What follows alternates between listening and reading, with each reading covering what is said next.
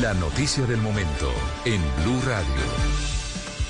11 de la mañana, 21 minutos, y le doy una pausa a su música de Dua Lipa porque tenemos noticia del momento que llega de la Jurisdicción Especial para la Paz, Ana Cristina, porque hay una rueda de prensa que se está llevando a cabo en este instante sobre el caso 03. Ese caso, ¿cuál es? Es el caso sobre asesinatos y desapariciones forzadas presentadas como bajas en combate por agentes del Estado, es decir, los falsos positivos. ¿Qué sabemos a esta hora de cómo se desarrolla esa rueda de prensa y qué ha dicho la JEP al respecto?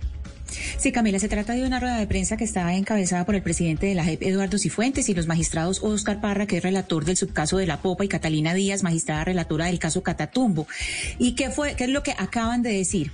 La JEP acaba de anunciar el reconocimiento por parte de 21 miembros del ejército y un tercero civil en los subcasos 125, conocido como el caso Catatumbo, y, y 13 de los 15 que estaban, que habían eh, sido imputados en el caso de Costa Caribe, batallón artillería número 2 la Popa.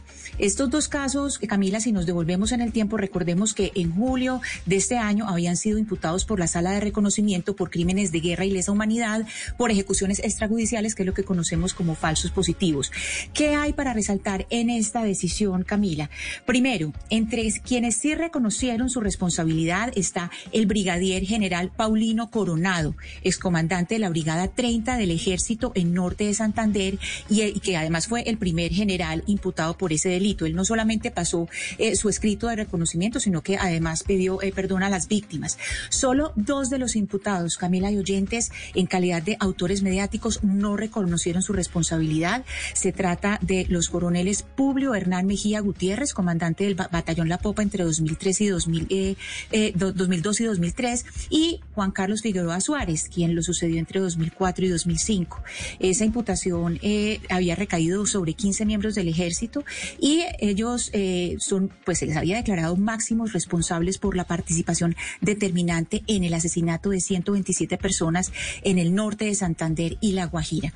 Entonces, esta noticia es muy importante porque son dos subcasos, son el subcaso Catatumbo y el, subcaso eh, de Batallón La Popa, en que hay un reconocimiento, hay solamente dos que no reconocieron, no, no reconocieron, que son Mejía Gutiérrez y Figueroa Sánchez, quienes ya fueron trasladados a la unidad de investigación y acusación, Camila. Y pues y ya lo que sigue a partir de hoy, ¿qué es lo que pasa? Pues se le pasa esto a las víctimas, se les pasa eh, este escrito, que se, este comunicado de hoy, se inicia una etapa de proceso restaurativo y se espera las observaciones por parte de las víctimas que tienen que ver con estos dos casos. Son más de 127 personas solamente en el caso Caribe, subcaso La Popa, y son 120 personas, 127 personas en el subcaso Caribe y 120 personas eh, asesinadas en el caso Catatumbo.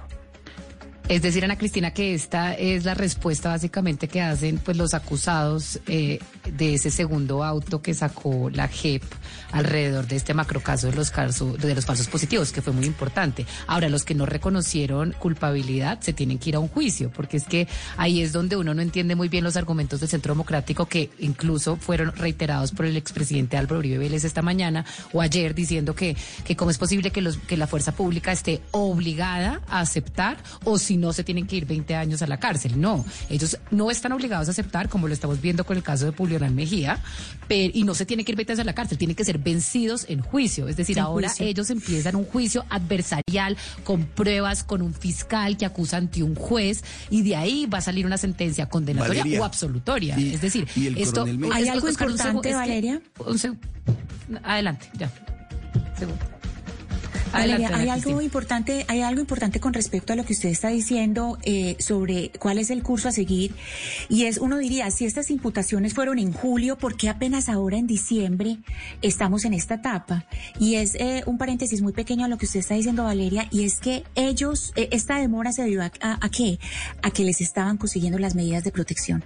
Porque estas personas, precisamente por todo ese proceso que sigue, que usted nos está describiendo muy bien, por ese proceso, estas personas tenían que tener medidas especiales de, protección. Entonces, digamos que estos seis meses que han transcurrido son por eso.